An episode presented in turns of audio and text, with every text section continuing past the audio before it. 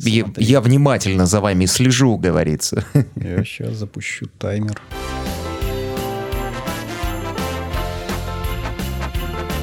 Коко, Коко. Три, два, один, поехали!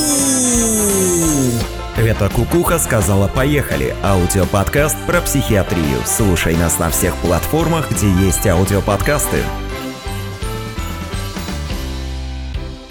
Это Кукуха сказала «Поехали» подкаст о ментальном здоровье. С тобой вновь врач-психиатр-психотерапевт Павел Сбродов, Игорь Нойштарт и я, Александр Алпатов. Говорим сегодня... Нет, прежде чем мы поговорим сегодня на, на волнующую нас э, тему, хотелось бы напомнить, что есть у нас э, канал на Бусти. Там э, большое количество выпусков, которые не выходят на основном канале, и можно поддержать, если есть желание, наш подкаст именно на Бусти. Заходи, слушай, много практикоориентированных э, выпусков, заглядывай обязательно. Но и недалеко мы уйдем сегодня от темы поддержки. Сегодня хотим поговорить о том, как правильно поддерживать людей, если не говорить им «успокойся», «все будет хорошо», «не переживай». Ну и вот прочие фразы, которые, скорее всего, не, Не работают. грусти. Не грусти. Э, Заметьте, что большинство этих фраз начинаются с частицы «не». А, с- Это да, но смотри, а, есть момент, когда эти фразы не раздражают. То есть, А, когда, когда ты их человек... не замечаешь. Нет, когда человек, который их произносит, э, для тебя, как правило, не важен. То есть он говорит «не грусти», и ты такой, ну, Бог с тобой проявил участие, молодец, спасибо. Ну, грубо говоря, когда это формальная светская ви- Да, да, да. беседа. Такой small talk. Да, с э, малознакомым, не особо важным человеком. Ну, то есть в этот момент и исходя от себя можно в рамках смолтока, в Да, рамках ну, потому что беседы. чаще всего вообще все равно, что он говорит, этот незначимый для тебя человек. Как бы, чем меньше он говорит, тем лучше. Чем быстрее ты согласишься, чем, э, тем быстрее он отстанет. А уж не проявлять свой эмоциональный отклик и не чувствовать, и не воспроизводить его, потому что человек не важен, это становится само собой естественно. Этим такие отношения и общение вот подобного уровня и отличаются от эмоционально значимых. В об- общение с э, близкими и важными людьми. Но, тем не менее, постольку, поскольку нет а, понимания, как а, поддерживать людей, мы вот эти все формальные фразы берем с собой в близкие отношения тоже и начинаем по поводу и без Ну, их Потому употреблять. что все так общаются, этому учат. И в том числе, кстати, всякие, знаешь, народные мудрости, пословицы, поговорки. Мы обсуждали это, потому что у народных мудростей, пословиц и поговорок, как правило, есть вторая половина, которая... Которую придумали не в народе, а придумали, эм, наверное, конкретный автор чуть позже. знаешь, вообще без разницы, потому что народ, это скопище отдельных авторов, если. А, давай так, у каждой пословицы поговорки хорошо, метко. есть такая же народная мудрость, которая будет ее антонимом. Вот. Давайте антонимом, либо более точное, емкое. Вот. Э, Нужно понимать, что, по сути дела, наша культура и до сих пор она сохраняется на, ну, на шлейфе вот этого советского периода, когда надо было сидеть, а, ну, и прятаться, не проявлять себя, потому что за это могли вполне наказать. Люди жили в страхе. Вот. И было принято не проявлять эмоций. А, Это было знаком хорошего тона и отражало личное качество человека. Что он спокойный, э, хладнокровный, осознанный. Ну, тогда не было еще этого осознанного. Да? Там были другие эпитеты, но которые как раз были положительными качествами. И то есть, когда сложилось два вот этих компонента, они переросли в то, что мы сегодня имеем, в тот шлейф. И вот я обратил внимание, что подобные советы, когда человек, ну, переживает что-то, у него есть какие-то эмоции, они все построены на частице «не», это запреты. Не переживай. Мы запрещаем человеку переживать, испытывать какие-то эмоции, типа не тревожься, успокойся, не волнуйся. И вот это все будет хорошо. И про осознанность. Зачем мы это говорим? Нам не очень комфортно с человеком, который Да, переживает рядом. Потому что, ну, весь результат в том, что никто никого не учил, что можно делать с эмоциями. А получается, учили в основном эти эмоции подавлять, прятать и не проявлять. Соответственно, это что-то незнакомое, непонятное, внутри клокочущее. Это пугает. И мы начинаем бои- бояться в ответ, потому что мы тоже резонируем, ведь это близкий нам человек, и пытаемся все это загладить. Но и нам тоже плохо, скорее всего, от того, что кто-то рядом страдает. Так вот, да, и вот, ты хочешь, нам становится плохо, чтобы он прекла- прекратил страдать как можно скорее. Или, по крайней мере, ушел, чтобы не раздражал. То есть, а мы сами не знаем, что делать с нашими эмоциями. А вот он совет как бы из прошлого, самого детства. Успокойся, не волнуйся. Все будет хорошо. Вот этот абсолютизм, все будет хорошо. Чё вообще это, ну, насколько надо быть э, невменяемым человеком, чтобы реально предполагать, что все будет хорошо. Какое хорошо? Жизнь череда стрессов, а потом смерть. И это единственная гарантия, которая у нас есть. И вера в том, что все будет хорошо, это вера в единорогов и радугу. И- и в этот момент, когда мы говорим, что все будет хорошо, мы обманываем человека. Давай, э, чтобы положительный настрой был, потому что мы позитивный подкаст. Я не знаю, заметил ты или нет. Э, Вот, там такая Не, я веселая кукушка у нас поет. А, Точно можно иначе. То есть э, гарантированный печаль, смерть, страдания, но, скорее всего, можно иначе. Можно чуть-чуть по-другому. Смерть, ладно, но не факт, Смотри. что в страдания. Мы с тобой это обсуждали. Я все-таки, как врач, как клиницист, подхожу к норме через патологию. То есть нас и учат в основном. Там есть нормальная физиология, но это такое, как бы это база. Вот. И на самом деле одной из ведущих проблем в обучении и задачу, которую действительно ставят, типа, э, опишите не какую-то патологию, там, перелом ноги или какую-нибудь там ветрянку, пневмонию, ну вот в статусе в истории болезней, а опишите здорового человека. И это реальная проблема.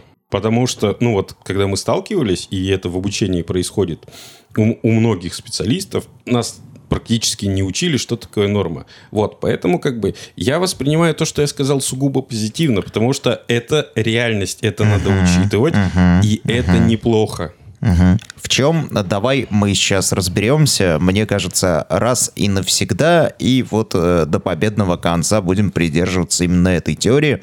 А, смотри, твоя цель как врача, психотерапевта, цель наша как психологов впоследствии, она одна и та же на самом деле. Это прекращение страдания. А, Можно иначе. Страдания можно прекратить. Да, для этого, возможно, нужно будет приложить какие-то усилия. Возможно, если мы заходим на твою территорию, нужны медик- медикаменты. А, А вот здесь, смотри, важный момент. А, смерть объективно, тревога объективно. Все эмоции объективно. Их, если человек их не изо всех сил не сдерживает, они проявляются снаружи. Мы это видим всегда невербально. Это реакция всего организма. Она, по сути дела, животное, не интерпсихическое. И любое переживание построено на этом. И мы, как социальные существа, у нас есть специальный ну, комплекс сигналов и биохимия всех этих реакций, которые помогают нам, даже если мы не словами объясним, показать другим людям, что мы сейчас испытываем. Это объективно, а вот страдание субъективно. Страдание – это внутреннее переживание боли, и, как правило, построено на страхе, и избегании этого страха на, допустим, боли, в данном случае душевной от обилия негативных переживаний, и попытки заглушить эту боль или избежать. Страдание – это неконструктивная реакция на те переживания, которые мы испытываем. Это значит, что есть конструктивная реакция. Да. И наличие конструктивной реакции, а, попытка не заглушать свои эмоции, а конструктивно их отреагировать, так, чтобы и ты при этом совсем дураком не выглядел, и в лицо никому случайному или близкому или не прилетело, э, вот где-то в этой, знаешь, маленькой строчке лежит вещь, э, которая нужна людям. Вот от нас. Вот. Надежда называется, понимаешь? Да, все будет хорошо. Не все. Все будет хорошо, А ты можешь говорить только при одном условии, если ты диджей русского радио. Вот в этом случае можешь говорить, все будет хорошо. В остальном А, давай не будем. На, на самом деле иногда уместно это говорить в ситуации объективного кризиса, допустим, какой-то катастрофы. Давай А, все, э, может, все точно будет лучше, чем сейчас. Нет, что- не, не, не, не, нет. Ну вот оно. Тогда можно говорить, что все будет хорошо, если человек реально за гранью уже, когда, ну, формируется ПТСР, острая реакция стресса. Вот, по сути, потому что надо человека максимально от этого отградить вот в момент остроты. Потом уже, потом, если он сам не справится, можно будет разбираться психологически с этим.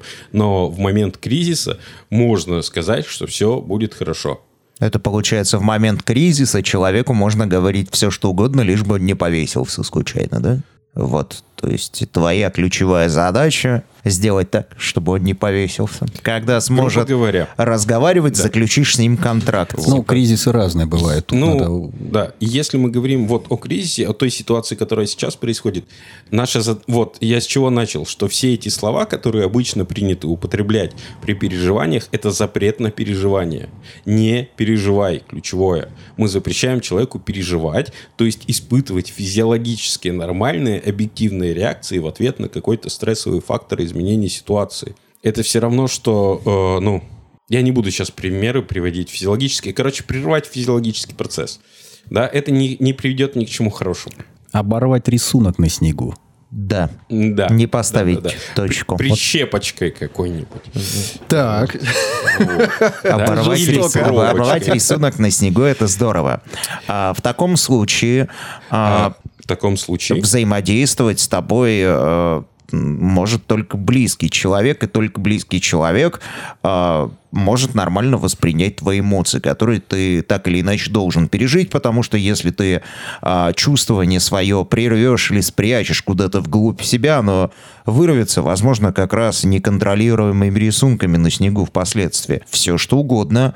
И человек, э, который, ну, то есть, если ты стремишься кому-то помочь, ты для начала должен принять его страдания, принять его негативные эмоции. Позволить По- ему- Позволить ему их испытывать, да. Да, позволить ему переживать. И если ты рядом оказался, причем это, ну, в первую очередь, конечно, для близких, но иногда это может быть случайный прохожий. Мы сопереживаем, мы откликаемся на чужие эмоции, и это, опять же, наша физиологическая реакция. Давай мы, а, раз у нас такой практикоориентированный выпуск в общий канал получился, получается, составим небольшой список такой, вот а как правильно. Как неправильно мы поговорили уже, давай создадим список, как правильно, и первым пунктом я бы предложил, наверное, создание какого-то безопасного пространства. Просто для начала просто быть рядом. Там, да. Да, и вот это пресловутое, а, ну, если человек переживает, мы все-таки, ну, можем вербализировать свои переживания, большинство, либо как-то их проявлять, позволить ему их проявлять, не прерывать этот процесс. Ну вот. Что мы можем сделать дальше? Мы можем, э, ну, буквально спросить, из-за чего он переживает. Ну, вот это банальное. Что ты чувствуешь и по какому поводу? Что с тобой сейчас происходит? И, в- в принципе, как бы и дальше слушать и кивать, и поддакивать. Э, Мы не даем советы. Наша задача выслушать. Помочь, ну, сопереживание, помочь пережить. Человек что-то переживает, если оно останется внутри, и если, не дай бог, он подавит это, это останется внутри и будет там гнить и приведет в какой-то момент... Ну, это как... ты хочешь писать, но запрещаешь себе писать, я потерплю, потерплю, в какой-то момент терпение закончится, и ты насосешь в штаны. Вот. Здесь тот же самый принцип. Если есть эмоции и переживания, желательно их выразить сейчас в этот момент. В данной ситуации, если ты оказался рядом с переживающим человеком, помочь ему это пережить. Для этого достаточно послушать. И, допустим, вся психотерапия в основе лежит на этом. То есть, ну, внимательно слушать. Активное, внимательное слушание. Активное слушание – это фундаментальная штука.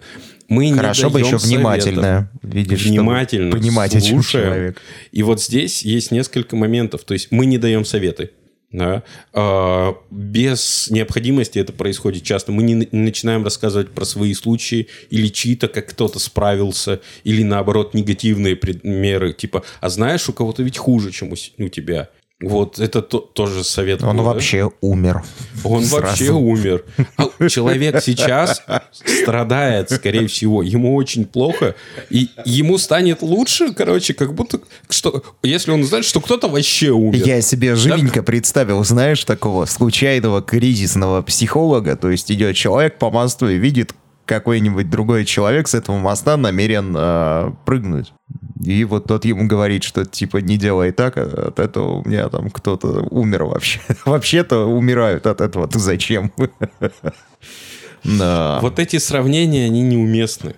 Потому что, ну, если человек переживает, он переживает внутренний кризис, кр- катастрофу, возможно, страдания. А то, что у него внутри, для него самое главное является объективной реальностью, истиной в последней инстанции, ты его хер в чем переубедишь.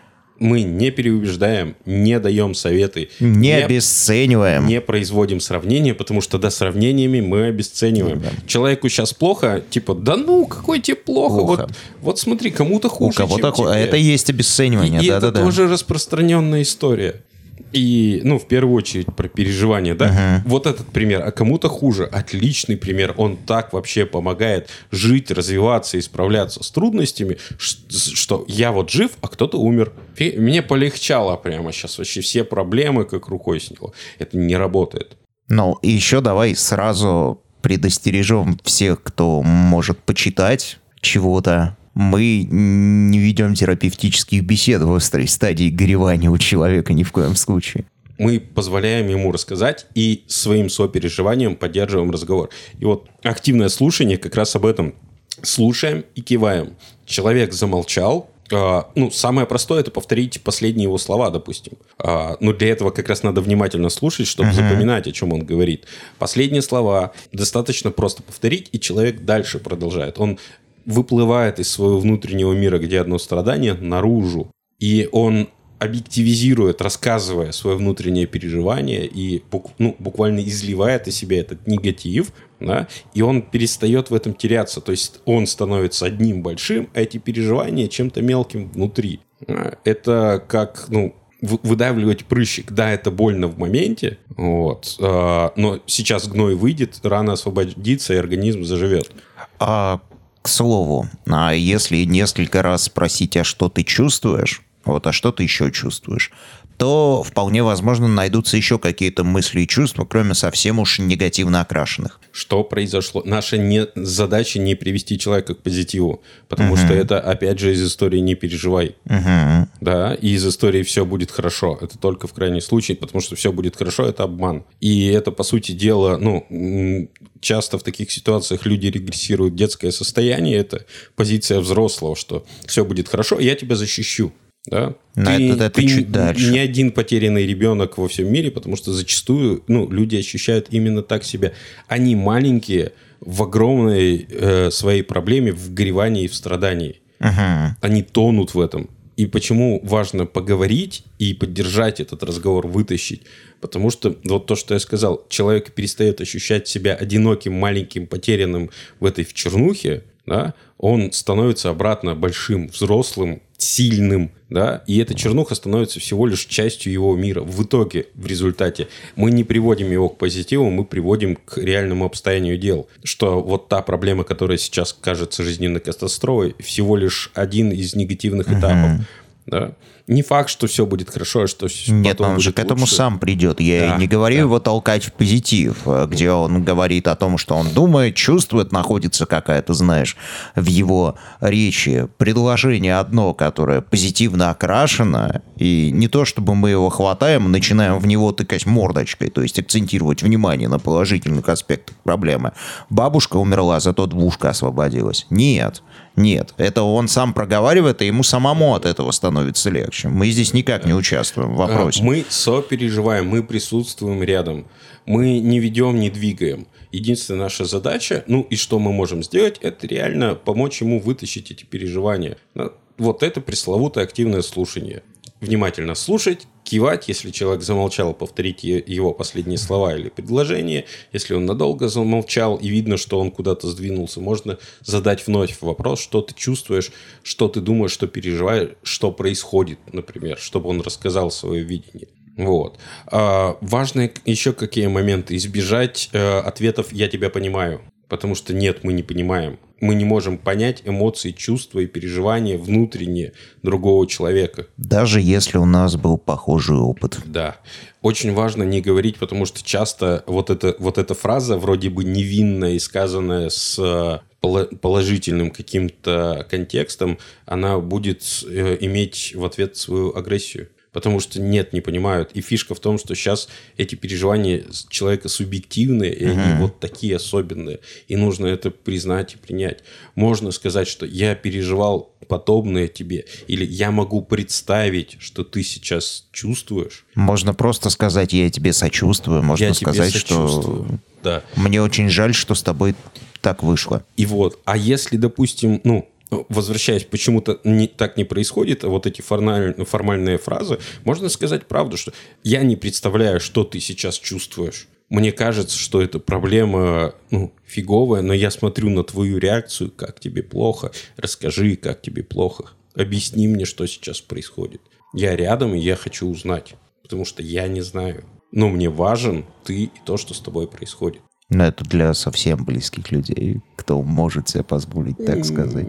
Смотри, э, мы в ответ сопереживаем, сочувствуем и можем испытывать страх, тревогу, что с другим с человеком что-то не так. Конечно. Мы можем поделиться этим, если мы вовлечены в конфликт, да, и не говорим там, допустим, про психолога или случайного прохожего, а именно про близкого человека. Поделиться в ответ своими чувствами. И часто бывает, ну, спрашиваешь, что ты чувствуешь, человек, да ничего. Сидит, ревет в соплях, и я ничего не чувствую. Можно, ну, показать ему в ответ, что можно поделиться, что мне сейчас тревожно, я за тебя переживаю. Я вижу, что ты сейчас, допустим, плачешь, что у тебя слезы на глазах. Я могу предположить, что ты сейчас чувствуешь, но я не знаю. Поэтому скажи, пожалуйста, мне. Мне важно знать. Я никуда не уйду, я буду рядом, буду слушать, пока ты не закончишь разговор. Вот это вот э, присутствие. Та самая банальная поддержка. Быть рядом. Это позволяет человеку довериться, расслабиться и начать, наконец, делиться. Что я никуда не уйду, что, что бы ты ни сказал. Потому что переживание и причина переживания может быть любым, и, допустим, для меня, как э, присутствующего, болезненным лично. Но я даю гарантию, что я не уйду, я не сбегу, я буду рядом, я поддержу. И дальше про физический еще контакт, потому что если это приемлемо, но с этого не стоит начинать. Если достаточно близкий физический контакт с человеком, он привычен, да, все-таки нужно начать с небольшой дистанции, потому что очень часто люди в таком состоянии начинают защищаться агрессивно реагировать, особенно подростки. Вот. Особенно люди, кто не привык делиться и не склонен доверять э, другим людям. Начать с дистанции и, ну, в какой-то момент, да, если мы чувствуем, что нам, допустим, хочется обнять человека, чтобы его поддержать, чтобы его закрыть, защитить, поделиться своим физическим теплом, лучше все-таки об этом спросить и проговорить это. Что можно я тебя обниму, можно я возьму тебе за руку, можно я присяду рядом с тобой. Вот. То есть мы все проговариваем.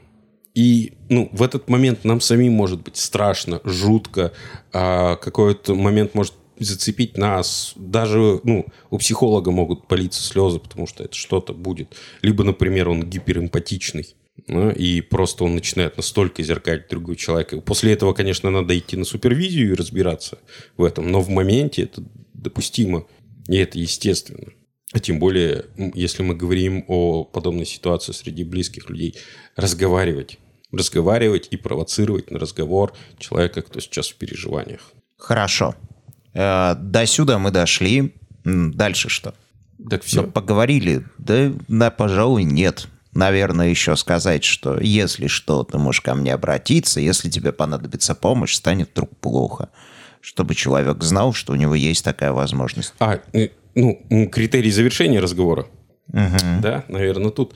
А, ну, когда человек успокоится, причем успокоится по-хорошему, а не подавит свои эмоции, это, ну, это легко отследить. Мы это неосознанно чувствуем, прям чувствуем, ощущаем. Но, скорее всего, начнет какую-то еще деятельность. Вот. И есть критерии, например, при работе с теми же ПТСР, если мы говорим про психотерапию, то есть э, там вариант, а, а опять же, что у нас не принято, это говорить о проблеме. А? И в психотерапии мы говорим о проблеме. У человека произошло горе, и одна из базовых методик, то есть, а расскажи, что конкретно произошло. Вот. И критерием будет, когда человек сможет это рассказать спокойно, а после этого спокойно переключиться на другую тему, хотя до этого он реагировал эмоционально. Вот они критерии, да? И, а, про суицид чаще всего, что говорят, ну, э, э, это распространенная вещь. Там каждый второй задумывался о суициде, каждый третий задумался всерьез, каждый пятый хотел совершить суицид по статистике вообще мировой. Ну, это как бы это почти все, типа. Вот. И у нас не принято об этом говорить, но это реальная проблема, потому что вопрос жизни, смысла и смерти – это основные вопросы существования человека как личности, как ну, экзистенции. Вот. И что делать в этом моменте, если вдруг вы столкнулись с этим? Поговорите о человеке. А, ну, а что ты хочешь? почему ты хочешь умереть, в чем причина, да, а думал ли ты, как это произойдет, а пытался ли ты это совершить, а что ты при этом чувствовал, испытал, к чему это привело. Допустим, а ты все-таки не совершил суицид, допустим. Из-за чего ты не совершил суицид? Что тебя остановило? Вот. Эти важные критерии, которые в большинстве своем избегаются, да, потому что страшно. Но начинаешь... А вдруг он подумает, а что это я действительно?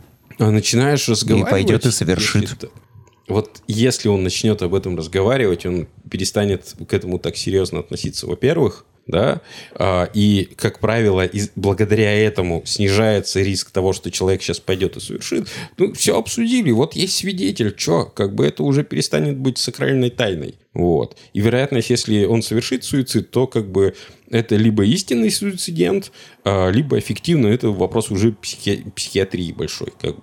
То есть можно с ним поговорить, а попутно вызвать бригаду. Вот.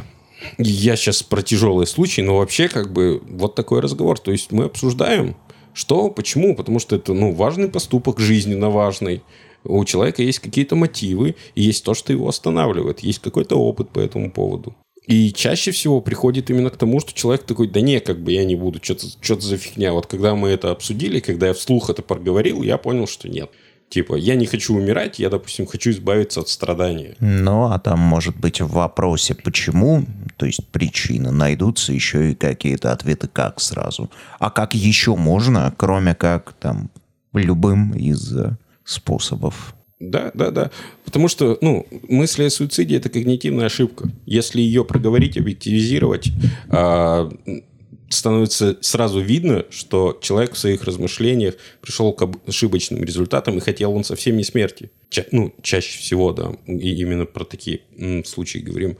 А, а хотел он, допустим, Прекращение своих субъективных страданий. Прекращение страдания, э, выход из проблем, да. Вот типа я сейчас умру, а потом как заживу без всего этого того, что мне не нравилось в жизни и чего я не мог преодолеть.